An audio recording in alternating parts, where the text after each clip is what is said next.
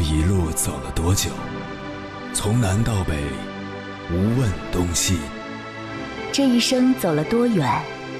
春华秋实，红颜白发。也曾鼓起勇气，奔向不曾到达的地平线。也曾迷失方向，受困于爱恨情仇的漩涡。当夜幕降临，一切归于沉寂。有人正迎着月光，踏遍千山万水，为你而来。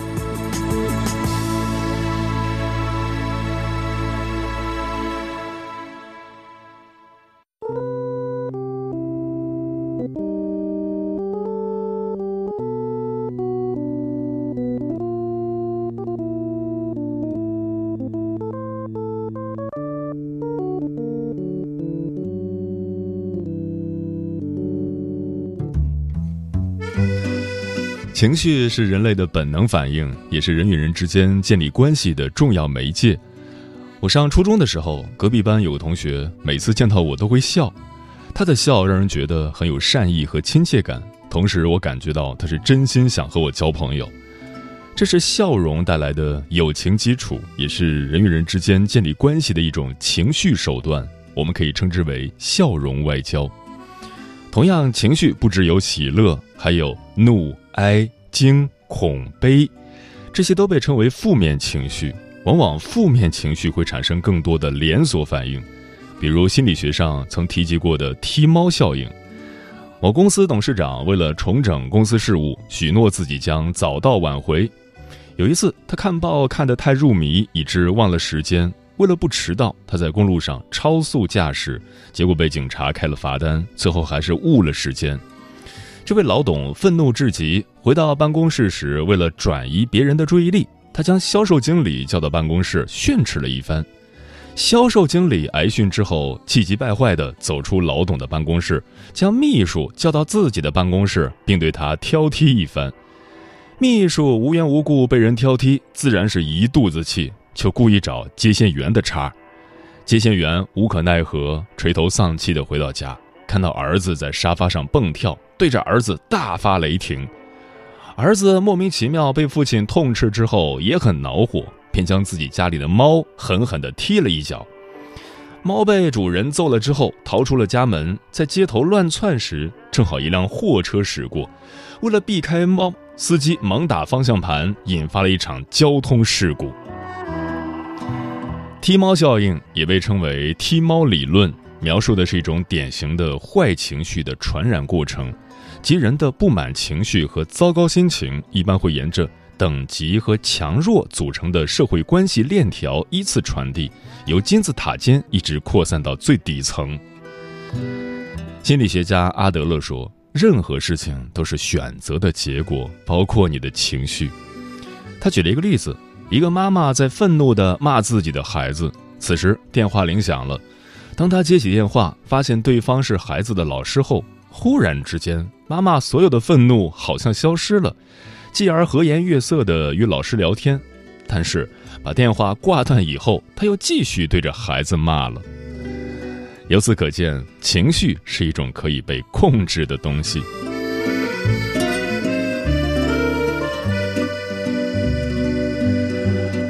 凌晨时分，思念跨越千山万水，你的爱和梦想都可以在我这里安放。各位夜行者，深夜不孤单，我是迎波，陪你穿越黑夜，迎接黎明曙光。今晚跟朋友们聊的话题是如何正确对待负面情绪。对于情绪管理，我们常常存在这样的误区：觉得某些情绪太糟糕了，当它出现时，我们会直接屏蔽或隔离，比如悲伤、羞愧、沮丧、焦虑等等。这种无意识的压抑会让我们不愿意承认糟糕情绪的存在，和我们常说的“宠辱不惊”和“面不改色”是一样的道理。负面情绪不仅会影响人际关系，也会影响自己对生命的良好体验，甚至会引发生理上的病变。关于这个话题，如果你想和我交流，可以通过微信平台“中国交通广播”和我分享你的心声。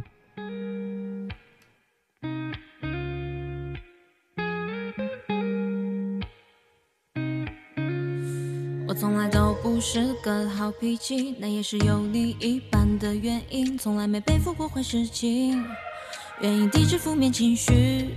有种事情全部叫做无奈，无能为力也无心去理睬，只能想快点闭上眼睛，逃离那些注定。可不是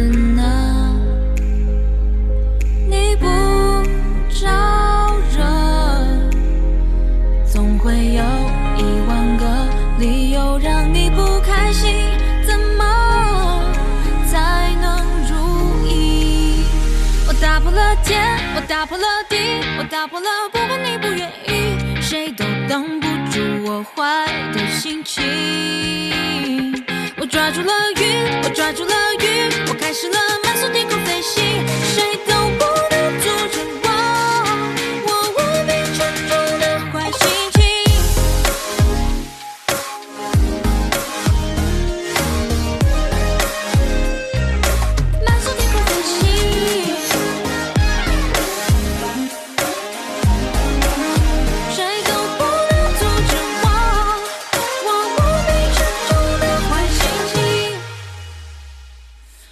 从来都不是个好脾气，但也是有你一半的原因。从来没背负过坏事情，愿意抵制负面情绪。有种事情全部叫做无奈，无能为力也无心去理睬，只能想快点闭上眼睛，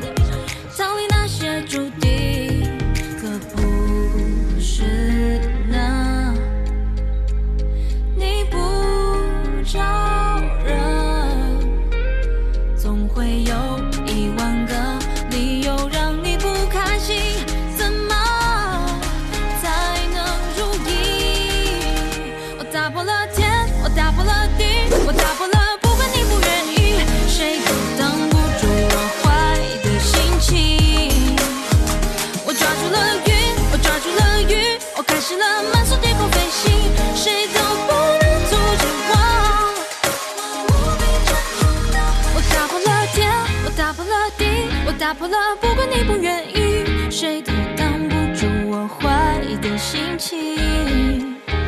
我抓住了云，我抓住了雨，我开始了慢速低空飞行，谁都不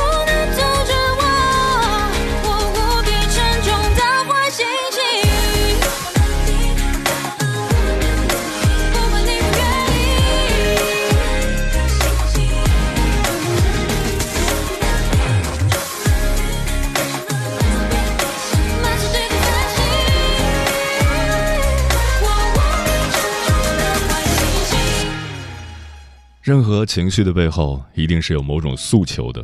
当然，这种情绪的存在跟本人的经历感受是有关系的。那么，情绪的反应模式也是和经历有关系的。今晚千山万水只为你心理课堂，跟朋友们分享的第一篇文章是一位心理咨询师所写的，名字叫《所有的负面情绪都是求救信号》，作者杨思远。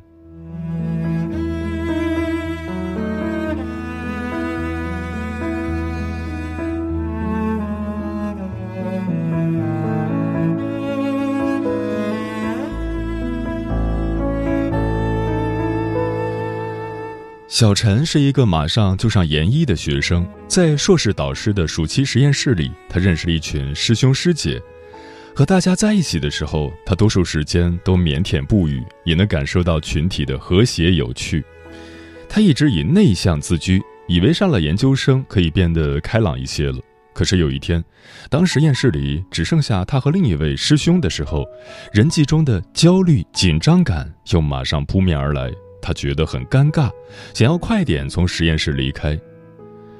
丽丽是一位公司白领，总是帮助同事们做很多事情，比如帮忙订个盒饭、帮忙补录打卡、帮忙寄个快递什么的。同事们貌似都很喜欢她。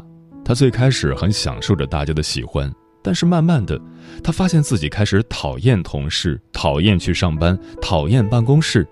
她开始请假不工作了。是的，她抑郁了。玲玲最近遇见了一个让她心动不已的男孩，对方貌似对她也有好感。本来可以水到渠成的感情，在玲玲面前却变成了巨大的困难。她每次都不知道该怎么联系对方，所以一条编辑好的短信删来删去好多遍也不敢发给对方。好不容易硬着头皮发一条过去之后，紧张的呼吸加速，在房间里走来走去，显示出一丝非常惊恐的模样。以上三个场景里，你都看见什么了？也许是三个活灵活现的人物形象，也许是以他人为镜子后的自己，也许是三种不同的体验和情绪：焦虑、抑郁和恐惧。我想，很多人都会被这样的情绪困扰过，或者发现自己身边的人正经历这样的情绪困扰。每每陷入到这样的情境里，很多人的第一反应就是逃跑。在他们眼里，负面情绪可能面目狰狞，威胁和危害巨大，所以要赶紧逃离。小陈是用打游戏的方式逃离他的焦虑，丽丽是用吃药的方式逃离他的抑郁。玲玲则是用拒绝和对方沟通的方式来逃离自己的恐惧。逃开了就万事大吉了吗？不，事实恰恰相反。负面情绪仿佛洪水猛兽，不停地一次又一次地把自己淹没。在一次又一次的逃离失败之后，很多人才开始领悟：哦，面对负面情绪，逃跑是解决不了问题的呀。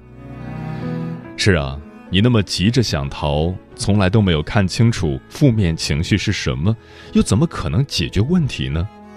孙子兵法都说过“知己知彼，百战不殆”嘛。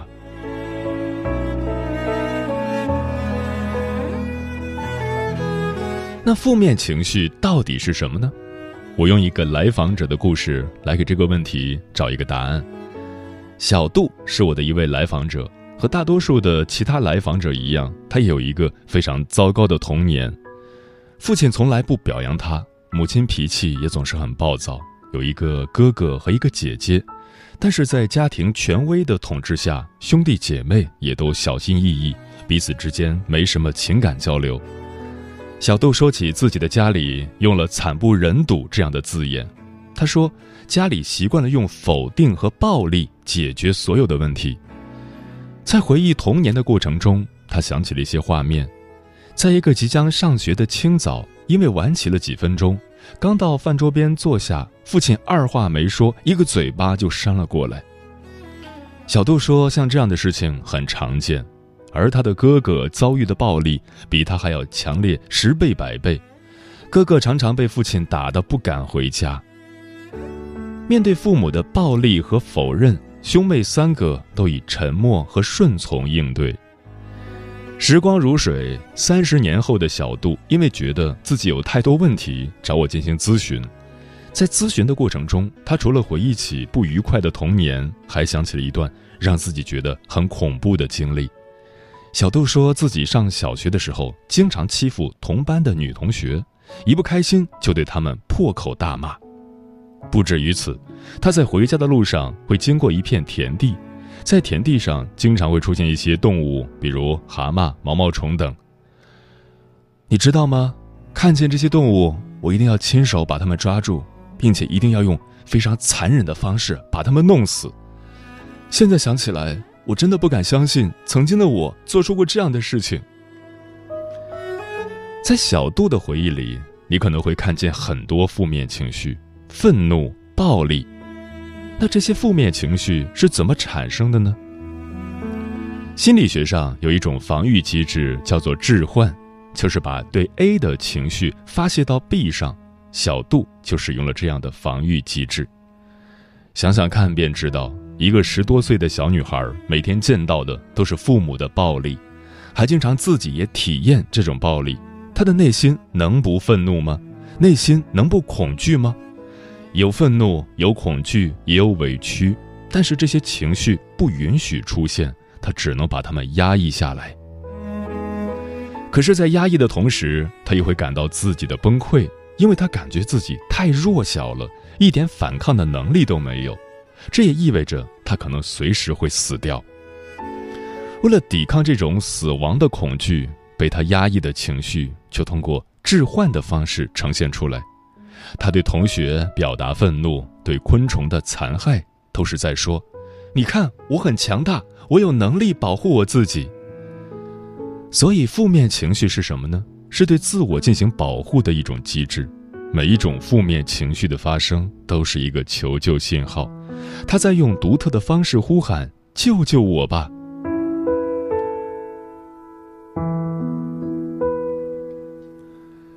创伤是症状的动力。这句话是说，一个人之所以会出现负面情绪，恰恰是因为你需要他。就好像那个在导师办公室感到焦虑的小陈，他为什么会突然之间变得焦虑呢？因为他体验到危险了。从小就不断的被批评、被教育的小陈，从来没有从母亲那里体验过自己被接纳的感觉，所以，他总是很谨小慎微的对待着母亲，也非常恐惧和母亲走得太近，因为走得太近就可能迎来批评和责骂，所以在小陈的潜意识里，太近等于危险。一旦和谁的距离太近，危险信号就会亮灯，小陈也会直接体验到焦虑的情绪，他在用焦虑的情绪保护自己，保护自己，避免被人批评、被人责骂、不被接纳。所以，小陈需要用焦虑来保证自己感觉安全。同样，丽丽、玲玲以及每一个都会常常遭遇负面情绪的人，其实，他们都是在用负面情绪保护自己。症状会加剧创伤体验。这句话是说，虽然你需要负面情绪保护你，但这种保护方式其实会加剧你的创伤体验。也就是说，当小陈用焦虑的方式隔离自己和别人走得太近，他就永远不会真正的走进一个人，也就永远不会体验到自己被另外一个人接纳。那么，内心那个不被接纳的创伤也将永远不会得到疗愈。说到这儿，好像事情变得有点复杂。负面情绪既是保护我们的，又是伤害我们的，那我们到底该拿它怎么办呢？其实很简单，你不用感谢它，也不用恐惧它，你只需要临危不乱的和它做朋友就好了。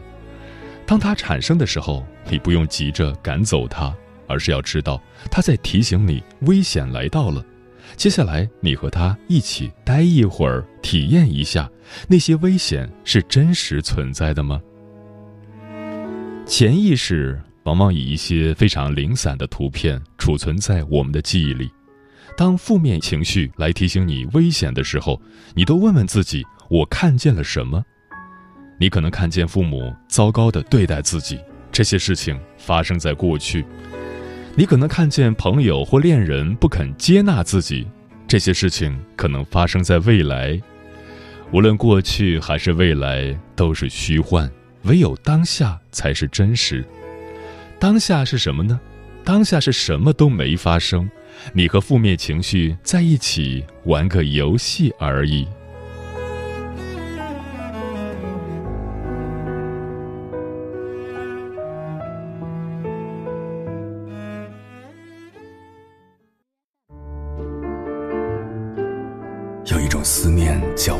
秋水，有一种记忆叫刻骨铭心，有一种遥远叫天涯海角，有一种路程叫万水千山。千山万水只为你，千山万水只为你，正在路上。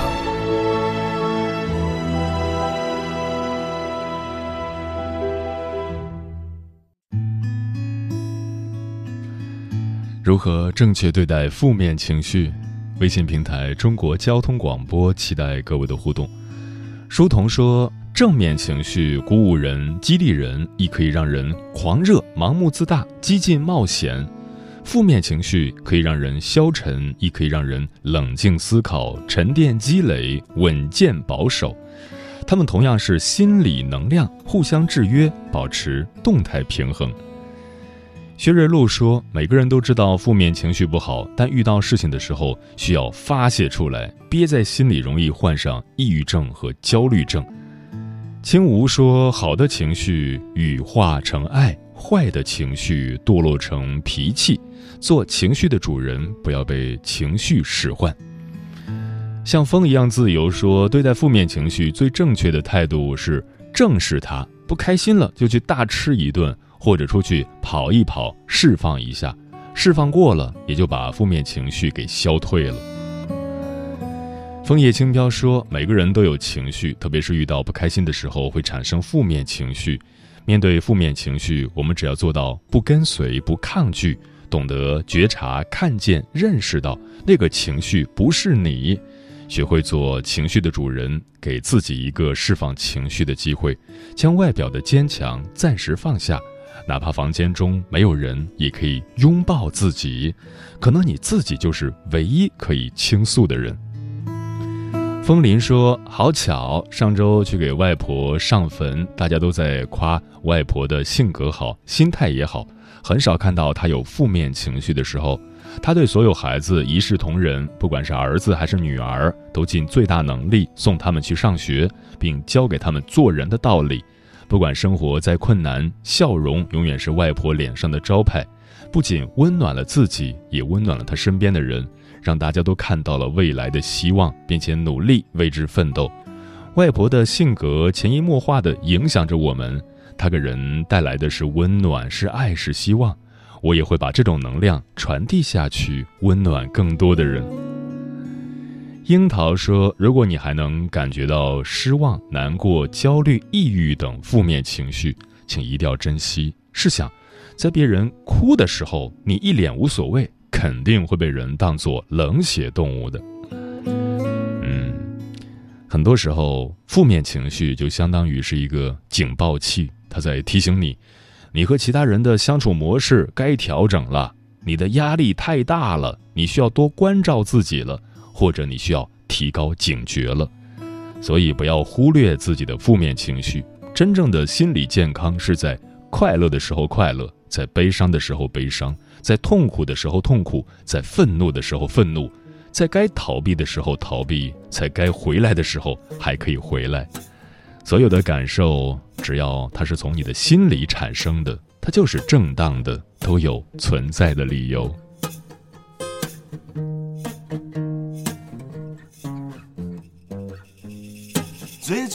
声音，来自于你的内心。如果你愿意去聆听，自由和爱会流露给你。生活一直在继续，难免受到各种负面情绪，请真的不要太在意。在生命的尽头之前过好每一天哦，等待你去发现，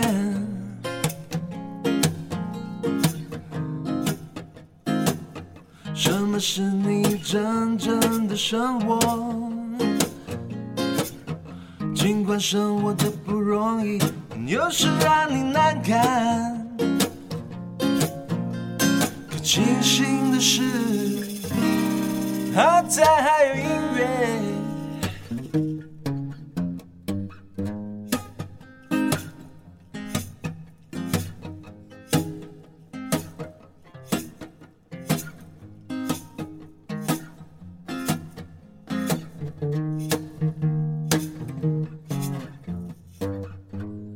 最真实的声音，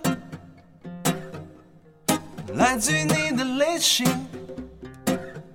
如果你愿意去聆听，自由和爱会流露给你。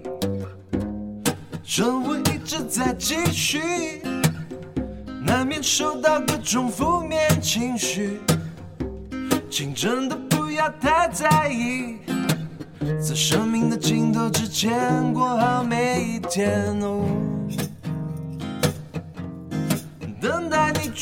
什